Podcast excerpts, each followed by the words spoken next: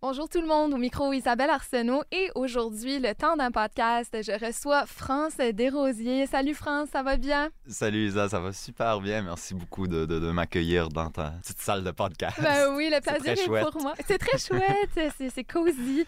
Euh, aujourd'hui, là, on va discuter de ce que ça représente pour toi un peu le coming out sous toutes ces formes, si on veut, mhm. des stéréotypes, des tabous qui entourent le coming out aussi. Là, tout ça dans le but vraiment d'éclairer les auditeurs par rapport à des questions qui euh, qu'ils se posent peut-être, mais qui n'ont jamais vraiment eu le temps de poser ou d'en jaser. Mhm. Euh, donc, on va commencer avec ça. Premièrement, France, toi-même, tu as fait ton coming out il y a quelques semaines. Il y a genre comme un mois. Comme un mois. comme, je pense un, un, mois dans comme deux jours. Dans comme deux jours. Donc, presque un mois sur les réseaux sociaux. Oui. Je cite un extrait. Ceci est donc un coming out pour vous partager que je suis une personne non binaire. Je ne suis pas un homme, je ne suis pas une femme, je suis moi et j'ai décidé de me donner la permission d'être moi à 100 mhm. Ça veut dire quoi tout ça? Oh, OK, grosse question pour commencer. Euh, ben, honnêtement, je, je suis pas 100% comme je, je, suis pas sûr que je peux donner vraiment une pleine réponse à ce que ça veut dire être non-binaire. Je suis quand même un, un peu stressé aujourd'hui de venir parler de ça parce que je me fais une pression d'être comme ah, faut que tu sois ambassadeur de cette cause et faut que tu abordes ça d'une bonne façon, éduquer les gens. Mm-hmm. Mais à un moment donné, faut pas se mettre cette pression-là. Je peux juste parler de mon expérience. Donc, tout à fait. C'est ce qu'on va faire. Que je vais faire. Oui. Donc, euh, oui, j'ai fait euh, ce gros coming out-là sur euh, Facebook. Je l'ai fait sur Facebook surtout parce que je voulais pas le faire à multiples reprises à toutes les personnes dans mon entourage. J'ai mm-hmm. juste comme J'étais une soirée vraiment là, comme en manie. J'ai tout typé ça en comme 15 minutes. T'as vidé ton cœur. C'est très long là, quand même. Puis, ouais, non. J'ai un peu vidé mon cœur. C'était un, petit peu trop vulnérable pour les médias sociaux, honnêtement. Moi, ça m'a stressé. Oh, ben, J'imagine. Surtout que Facebook, il y a la famille aussi. Non seulement les amis, mais toute la famille. Puis c'est ça. puis, tu sais, je, je, ben, je m'étais dit comme. Dans la partie que tu as citée, il y a le, bout, je me permets de vivre moi-même à 100%. Mm-hmm. Puis tu sais, ça, c'est parce que j'ai eu beaucoup de réflexions dernièrement. qui suis-je vraiment?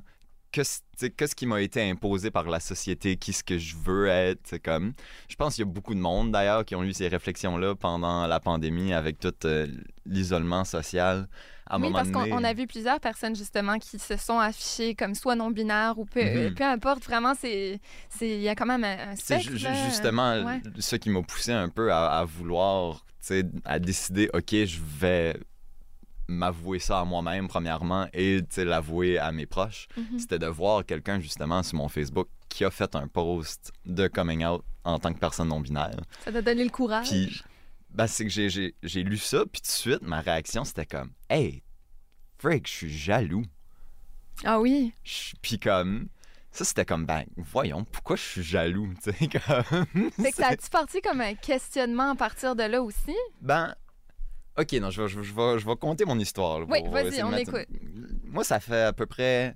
Ça fait comme deux ans et demi que j'ai commencé à avoir des, des, des, questionnements un peu plus intenses par rapport à mon identité de genre. Pas mal tout au long de ma vie, j'ai pas nécessairement senti comme un, attachement à la masculinité. J'ai beaucoup eu de la misère à comme m'intégrer avec des groupes de gars. Euh, souvent, je me sentais plus à l'aise à avoir des interactions avec des femmes juste parce que comme je sais pas, je, je filais que ça, ça vibait plus d'un genre il y a plein d'affaires que, depuis que j'ai fait mon coming out, que je réalise comme, ah, ok, ça, c'était des signes de non-binarité, puis que je le réalise juste, à cette heure que je me le suis avoué, J'ai eu une mémoire l'autre jour en, me préparant pour le podcast de, genre, moi à 16 ans qui dit, ouais, je pense comme, je suis un gars, mais comme, je suis pas un homme, je vais jamais être un mhm. homme. Tu sais, comme. Je comprends. il, y a une nuance, là, à tout ça aussi. Ouais, ben, quand, quand, quand tu repenses à ça sous la lentille de comme, OK, je suis une personne non binaire, c'est comme, ah, ben oui, évidemment. tu sais, c'est des affaires de même. Euh, mais bon, deux ans et demi passés à peu près, j'ai comme. J'ai. Euh, j'ai tombé sur comme une communauté euh, en ligne de, personnes trans qui share des memes puis leurs expériences puis tu sais comme un, un safe place un, safe place pour eux autres puis j'ai décidé comme ah, ok je vais regarder un peu essayer de m'éduquer à propos de leur réalité des personnes transgenres parce que je pense que c'est une bonne chose à faire d'être plus éduqué sur la réalité des autres. Puis là, à un moment donné, à force de regarder leurs mimes et de entendre leurs expériences, j'ai réalisé que je me retrouvais quand même beaucoup là-dedans. Mais malgré le fait que je m'identifiais beaucoup aux, expériences que je voyais, je me permettais pas de comme genre il y avait un blocage dans ma tête de comme ah non je je, je, suis pas je suis pas cette personne là tu sais je suis hein.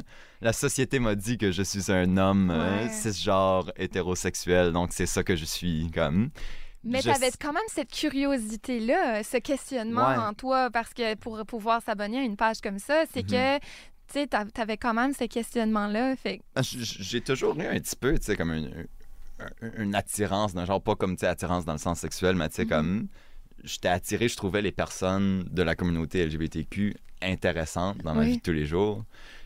Puis, tu sais, avant de m'admettre à moi-même que je suis non-binaire, j'avais beaucoup de honte par rapport à ça. J'étais comme, OK, je suis en train de. Tu sais, c'est comme un, fétiche. Je suis en train de, tu sais, euh, m'approprier leur, euh, leur, culture euh, queer parce que c'est trendy, parce que je trouve que c'est cool, mais tu sais, c'est pas ma place de le faire. Parce que non-binaire, ça entre où dans le, dans le LGBTQ?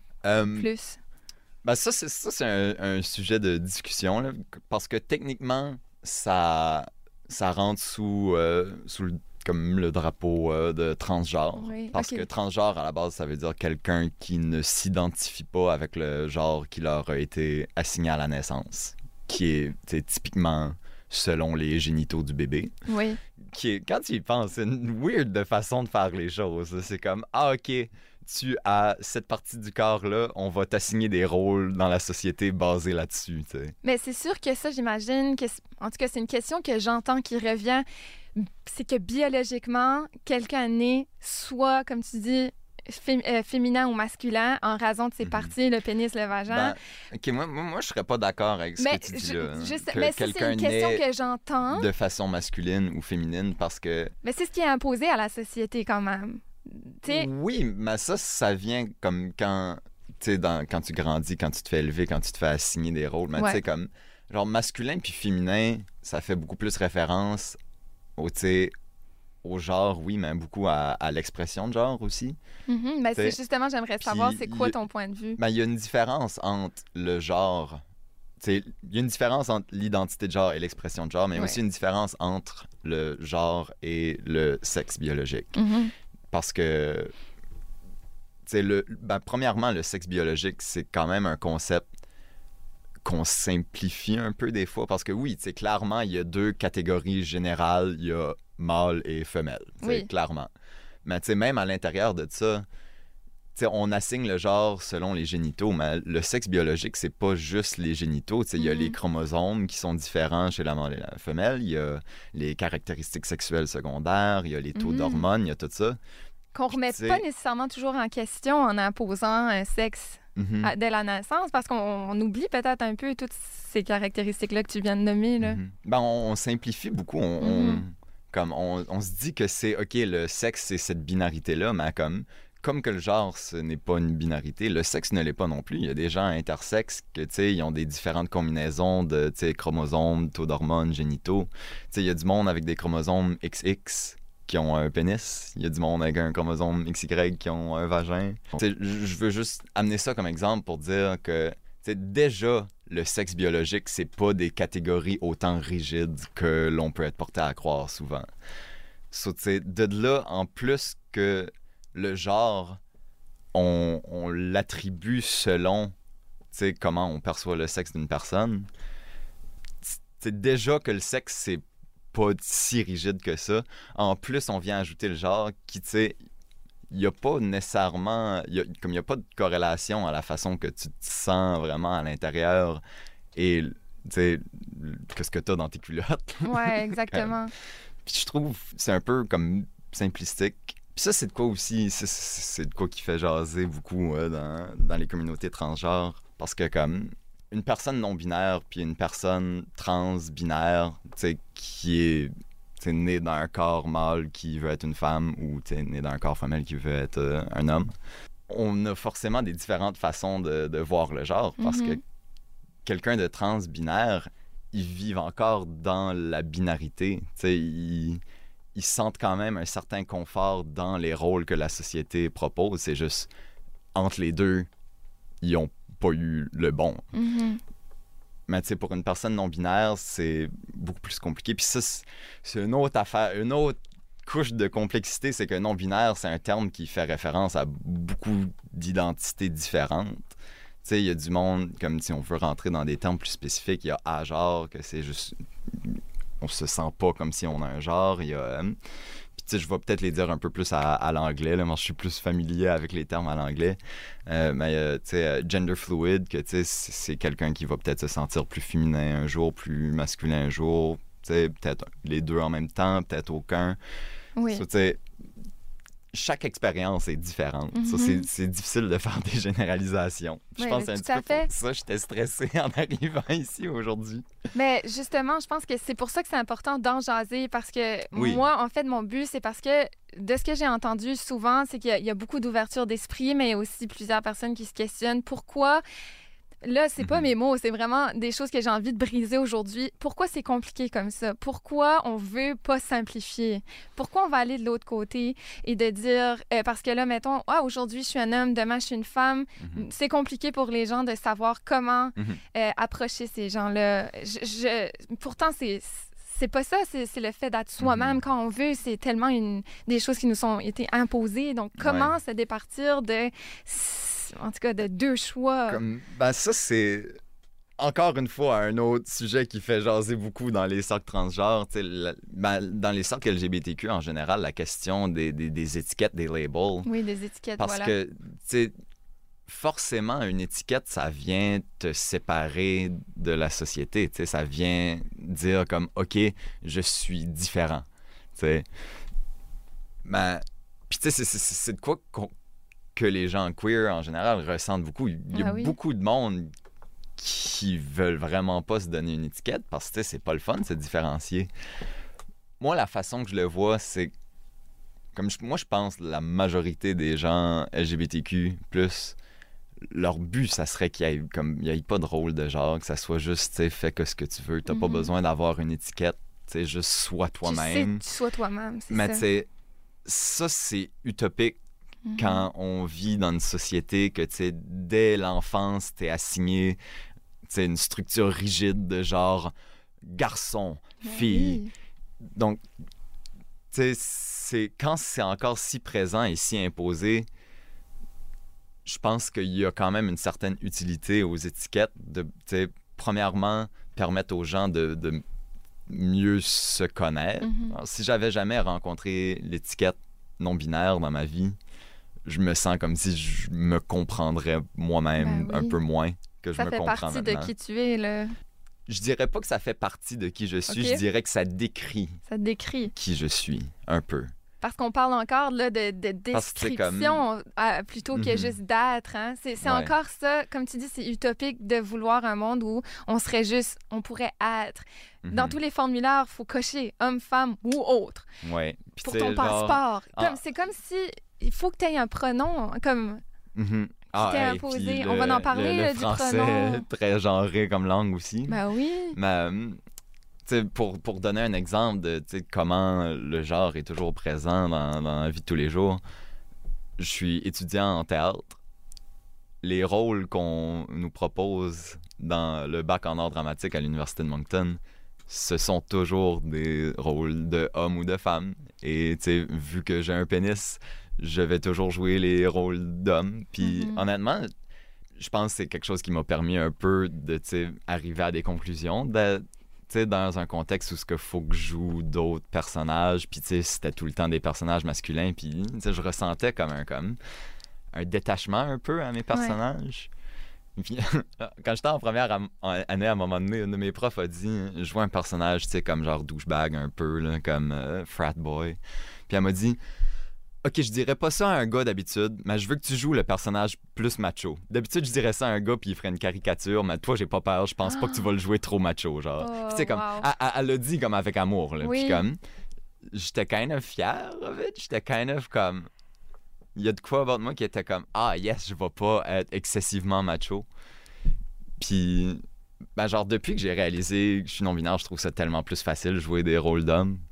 Parce que, comme, j'essaie moins de, comme, puiser une masculinité, virilité à l'intérieur de moi qui, tu sais, comme clairement, je suis pas euh, le type le plus viril. je cherchais pour quelque chose qui n'existait pas. Mais dans l'idéal, est-ce que tu aimerais jouer des rôles qui sont normalement assignés à des femmes? Ou t'aimerais... Moi, moi l'idéal, personnellement, c'est... Moi, selon moi, si ta pièce est bien écrite et tes personnages sont bien écrits, à moins que ta pièce, c'est... ça traite vraiment des enjeux de genre, mm-hmm selon moi, les personnages devraient pouvoir jouer par un homme ou une femme ou une personne non-binaire. Mm-hmm. Parce que si tu as un personnage qui peut seulement, disons, un personnage féminin qui peut seulement être joué par une femme, puis que c'est pas une pièce qui traite d'enjeux de genre ou quoi que ce soit, pourquoi ça peut juste être joué par une femme? Mm-hmm. C'est quoi être une femme?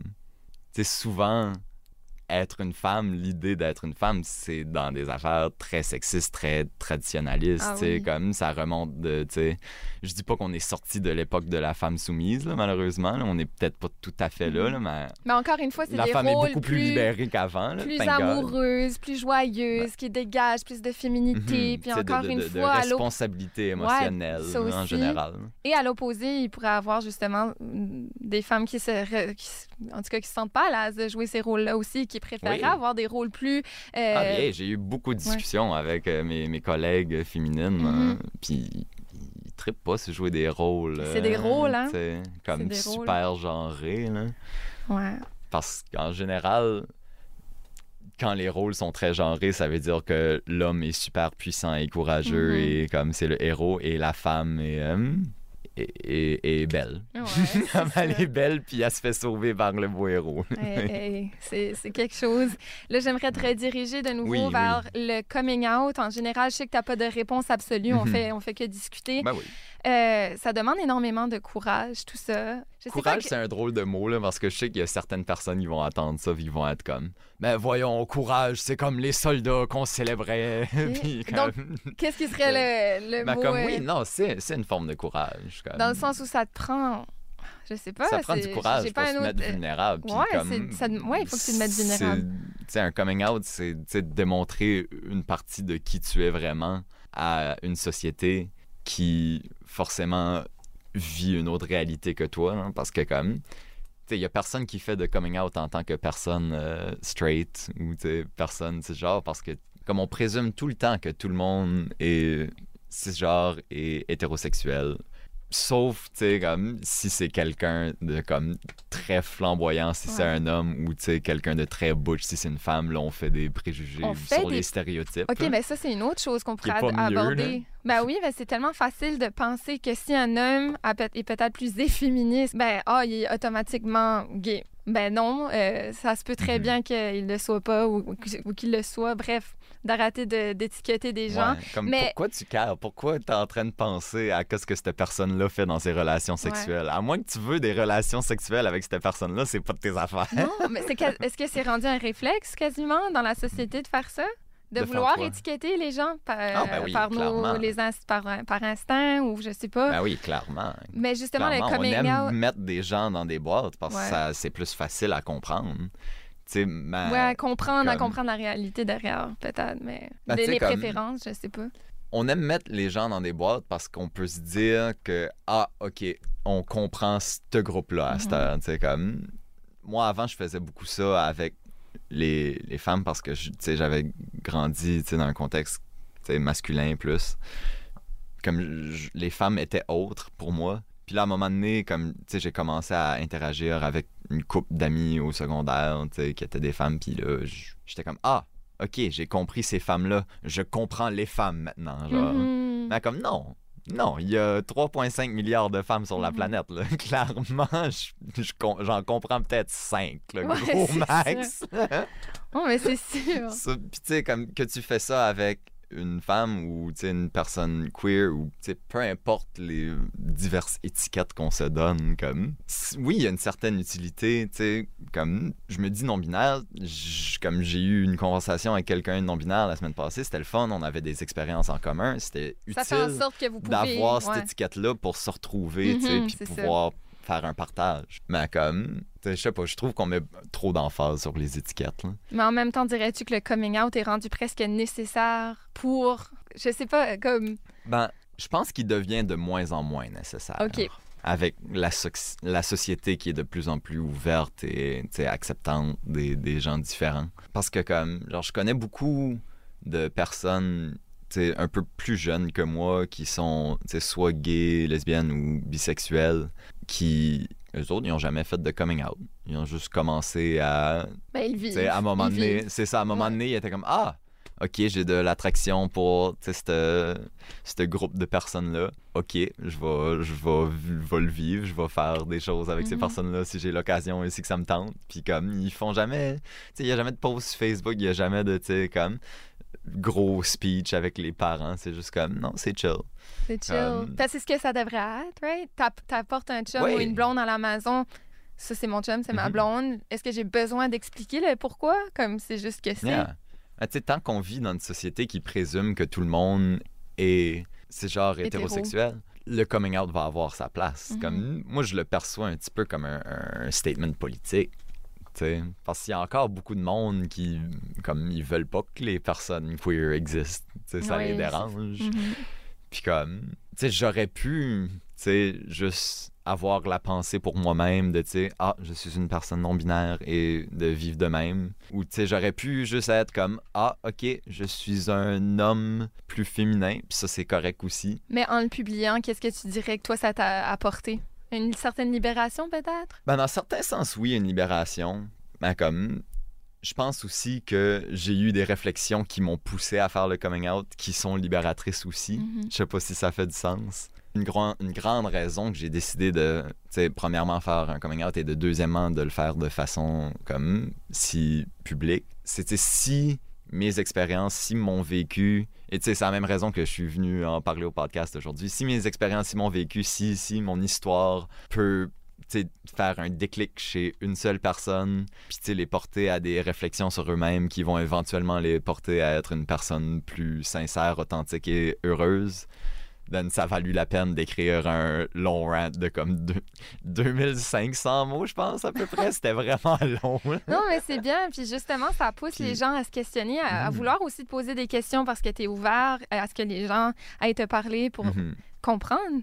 Yeah, puis comme, tu sais, il y, a, eu quelques personnes, qui, comme de mes amis Facebook, qui m'ont messagé après le post, puis qui m'ont dit comme, yo, c'est vraiment inspirant que ce que tu as dit, ça me porte à des réflexions sur mm. moi-même. Il y a, y a, un de mes amis Facebook que la journée même, il a fait un coming out non-binaire.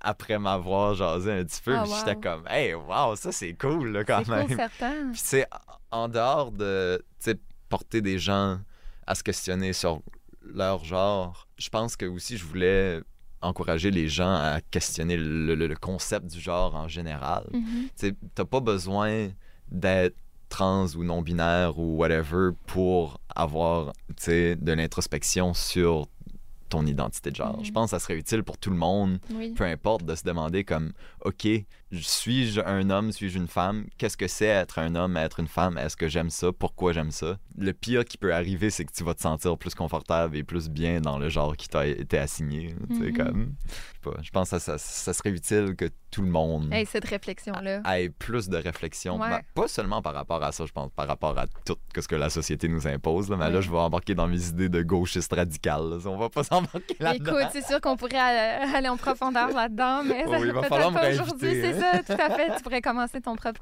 podcast toi-même. Oui, il faudrait, honnêtement. Eh oui. Je suis juste trop lâche. c'est bon. Mais t'es plaisant à écouter aussi, t'apportes des bons points. Euh, j'aimerais aussi qu'on parle des pronoms. Toi, tu as décidé de changer ton nom pour France. Oui, oui. Avec un CCD. Oui, ben, je vais, je vais Il y a certaines personnes, euh, trans ou non-binaires, qui aiment pas entendre leur, vieux nom, mais moi, ça me dérange pas. Avant, mes parents m'ont appelé François, que je trouve encore qui est un très joli nom. Mais c'est clairement masculin. C'est associé au masculin. Ouais. Puis, je sais pas, je, voulais m'en défaire un peu. Ça, j'ai juste coupé le wa à la fin. oui, c'est ça. Voilà, c'est tout ce que ça a pris. Et justement, tu demandes aux gens, ben, tu préfères qu'on, te surnomme Yel, c'est ça? Ben, honnêtement, c'est ça que j'ai écrit dans, le coming out post que j'ai fait. Mais comme j'ai réalisé depuis ce temps-là que les pronoms, puis comme les adjectifs, puis tout ça, je, je carre plus ou moins. là. Mhm. Comme, je tiens, je tiens quand même à ce que les gens m'appellent France. Ça, c'est quelque chose Oui. qui, comme, ça me, ça me donne du bonheur. Ça, je vais demander aux gens de le faire. C'est pas compliqué, c'est pas beaucoup d'efforts, puis ça me donne, ça me met un sourire sur la face. Ça, oui, je vais demander au monde de le faire. Mais tu Mais- seras pas fâché non plus, euh, parce qu'au début, ça demande peut-être un certain Mhm. ajustement par Ah réflexe. ouais, non. puis- Tant, que je vois que la personne, tu sais, fait pas ça par méchanceté, de, comme, non, ton nom, c'est encore François. Comme, Oui, je tu sais, refuse. Tu sais, il y a plein de monde qui, qui ont slippé up. Même moi, j'ai slippé up la première semaine. Il fallait que j'écrive mon nom. J'ai écrit mon vieux nom. J'étais comme, ah, colon. Comme, tu sais, c'est normal. là. Ça faisait quoi, 23 ans que j'avais un nom. Il y a du monde qui me connaissait. Ça faisait oui. longtemps. C'est normal. C'est une période d'adaptation. Mais tu sais, tant a ce sentiment-là de respect de qui je Mhm. suis. Et comment Ben- est-ce que la population peut s'éduquer sur les pronoms comme yel? euh, par exemple, comment les, Mhm. les, les, les accorder un peu? Par exemple, tantôt, je Yeah. parlais avec euh, mon collègue, je disais, ah, France euh, s'en vient. Est-ce que je dis Mhm. il ou s'en vient, elle s'en vient? Ou... Ben ça vraiment comme c'est ça varie énormément de personne en De personne. personne en personne. Comme, moi, sincèrement, ça me dérange pas. Tu peux utiliser il, elle, yel. euh, Sinon, ça serait yel s'en vient, c'est ça. Yel est cool, c'est euh, Ouais, comme ça qu'on l'emploie.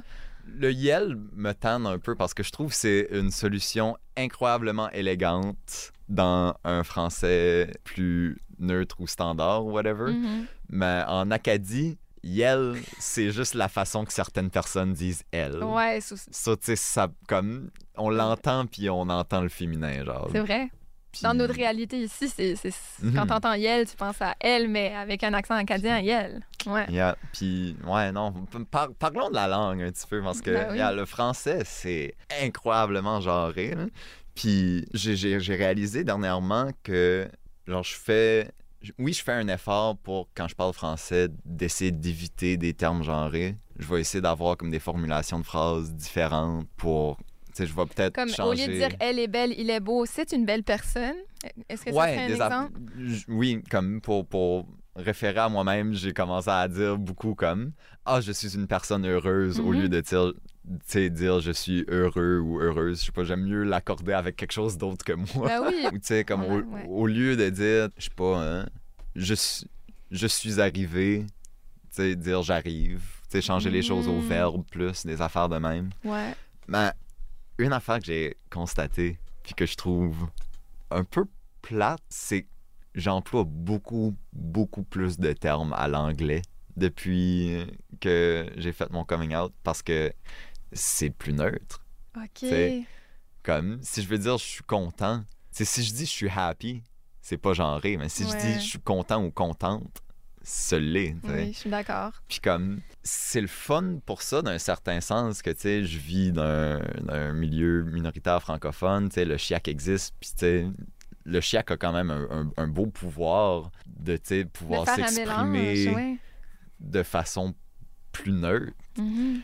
Comme dire je suis happy. Yeah. Mais en même temps, ça me rend triste parce que, tu sais, je tiens beaucoup à ma francophonie.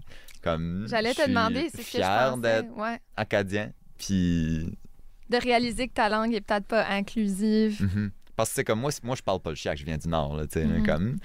Ben, par défaut, là, Dire je suis ouais. happy, c'est euh, c'est pas de quoi que je dirais comme normalement. C'est pas de quoi que j'aurais dit en grandissant. là. Mhm. Je, je suis happy. Non, je, je viens pas de Dieppe. Mais Rien de- contre le monde de Dieppe. hein. Wow! Fait que vraiment, ça vient apporter un questionnement plus poussé sur même la langue. À quel point il y a Mhm. des restrictions dans la langue. Comme qu'il y en a dans le monde du théâtre. Oui, oui. Non, mais je pense que c'est ça. Ça m'a beaucoup. Depuis que j'ai fait mon coming out, ça m'a permis de beaucoup plus voir comment. Comme à quel point est omniprésente la binarité de genre Mhm. dans vraiment tout. Là, tu vas acheter un rasoir hein, à la pharmacie, tu sais. Il y a comme les Shave for Men, tout viril, tout en noir. Avec même les comme, parfums, oui. ouais, non, c'est tout le temps super intense. Puis là, de l'eau à l'opposé, t'as les petits comme- Vénus, là, comme cute. Venus, love your body, be smooth. C'est comme moi, je veux celui-là. Je veux juste de quoi qui me coupe, genre. Comme... Ouais, ben, ça. pas qui me coupe, qui me rase, excuse. Mhm. Ben, comme, tu sais, je veux pas. hein. J'ai pas. Tu veux pas plus comme- un l'autre, là. Tu J'ai juste, ouais. pas besoin que mon rasoir reflète mon identité. Puis il y, a- y y a de quoi. J'ai vu une vidéo sur YouTube il y a pas longtemps qui, comme avant de, de- de faire mon coming out, qui m'a quand même beaucoup inspiré parce que le propos que la personne amenait dans la vidéo, c'était la non-binarité, c'est inventé. Puis j'étais comme, OK, Qu'est-ce que. Ouais. mais, et c'est un gros mais, ce n'est pas plus inventé que, tu sais, hommes et femmes. Tu sais, parce que c'est inventé. Ben, c'est inventé. Il y, a, il y a une certaine base, Ouais, un ça- petit, petit lien avec le sexe. Petit. Mais comme la majorité de ce qu'on pense qui est masculin ou féminin, c'est juste la société qui, qui nous le dit. Puis, tu sais, on peut même le voir, ça change de culture en Mhm. culture. Ce qui est perçu comme masculin en Amérique du Nord, c'est pas nécessairement la même chose qui est perçu comme masculin au Moyen-Orient, en Asie, en Afrique, tu sais, en, au- en- Amérique du Sud, tu sais. On a toutes des conceptions différentes de ça. sur- moi, de voir ça, ça me, ça me porte vraiment à la conclusion de comme, OK, ben, c'est un- c'est de quoi qu'on a construit socialement. Comme, Oui. Ça veut pas dire que ça existe pas. Mais dirais-tu que ça part de la reproduction à la base, que pour peupler, ça prend Mhm. des organes qui peuvent le faire? Honnêtement, comme ça, ça, ça sort clairement de, de ma zone d'expertise. C'est probablement, c'est comme au début de la civilisation, à cause de, tu sais, les rôles, comme tu dis, reproductifs de, tu sais, le mâle et la femelle. La femelle a besoin de, tu sais, un peu plus s'occuper du bébé. Aujourd'hui, on a des technologies, on peut mettre du lait dans des bouteilles, ou, il y a des, des- des formules. Mais dans le temps, il fallait accrocher l'enfant au sein de la mère. Mhm. Sauf forcément, la mère avait plus de responsabilités euh, par rapport à l'enfant. Puis je pense que ultimement, c'est un peu tout de ça que ça a découlé, tous les rôles de, de genre qu'on a dans la société aujourd'hui. Donc, c'est de remettre les rôles en question. Mais, comme, euh, c'est ça, on, on, est, on vit plus dans un monde où ce que, tu sais, les personnes qui ont des vagins n'existent juste que pour élever la prochaine génération. Ah oui, on n'est plus là, comme- là. Ça, c'est plus des rôles qui nous sont utiles en tant que société, selon moi. Moi, je pense qu'on ça serait le temps qu'on passe euh, par-dessus ça.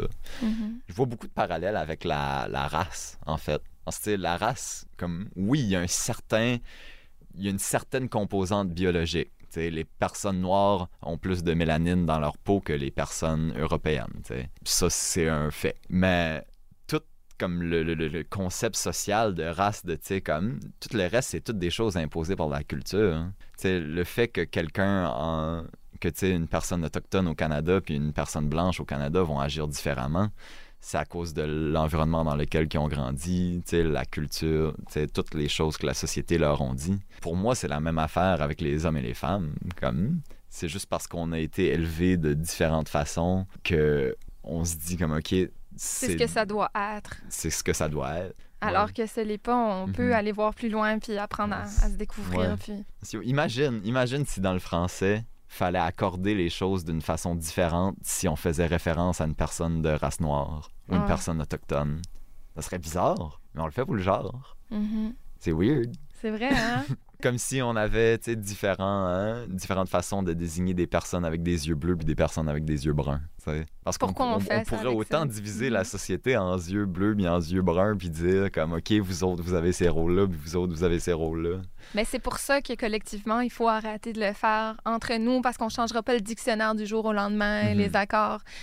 Mais Non, la entre seule affaire nous, que tu peux changer, c'est ta perspective. ta perspective. Donc, qu'est-ce que tu suggérerais aux gens qui nous écoutent? Euh, ben, je suggérerais à n'importe qui de, tu sais, juste en général, avoir plus d'introspection. Puis si, si tu es une personne curieuse qui a envie de s'éduquer puis de s'informer à propos de la réalité des personnes LGBTQ ou transgenres ou non-binaires, peu importe, essaie d'avoir des, des- des réflexions sur toi-même. Mhm. Comme si tu veux mieux comprendre une personne transgenre, demande-toi, OK, je suis homme ou femme, peu importe. Pourquoi je suis un homme ou une femme? Qu'est-ce que ça veut dire pour moi? Qu'est-ce que ça veut dire pour la société?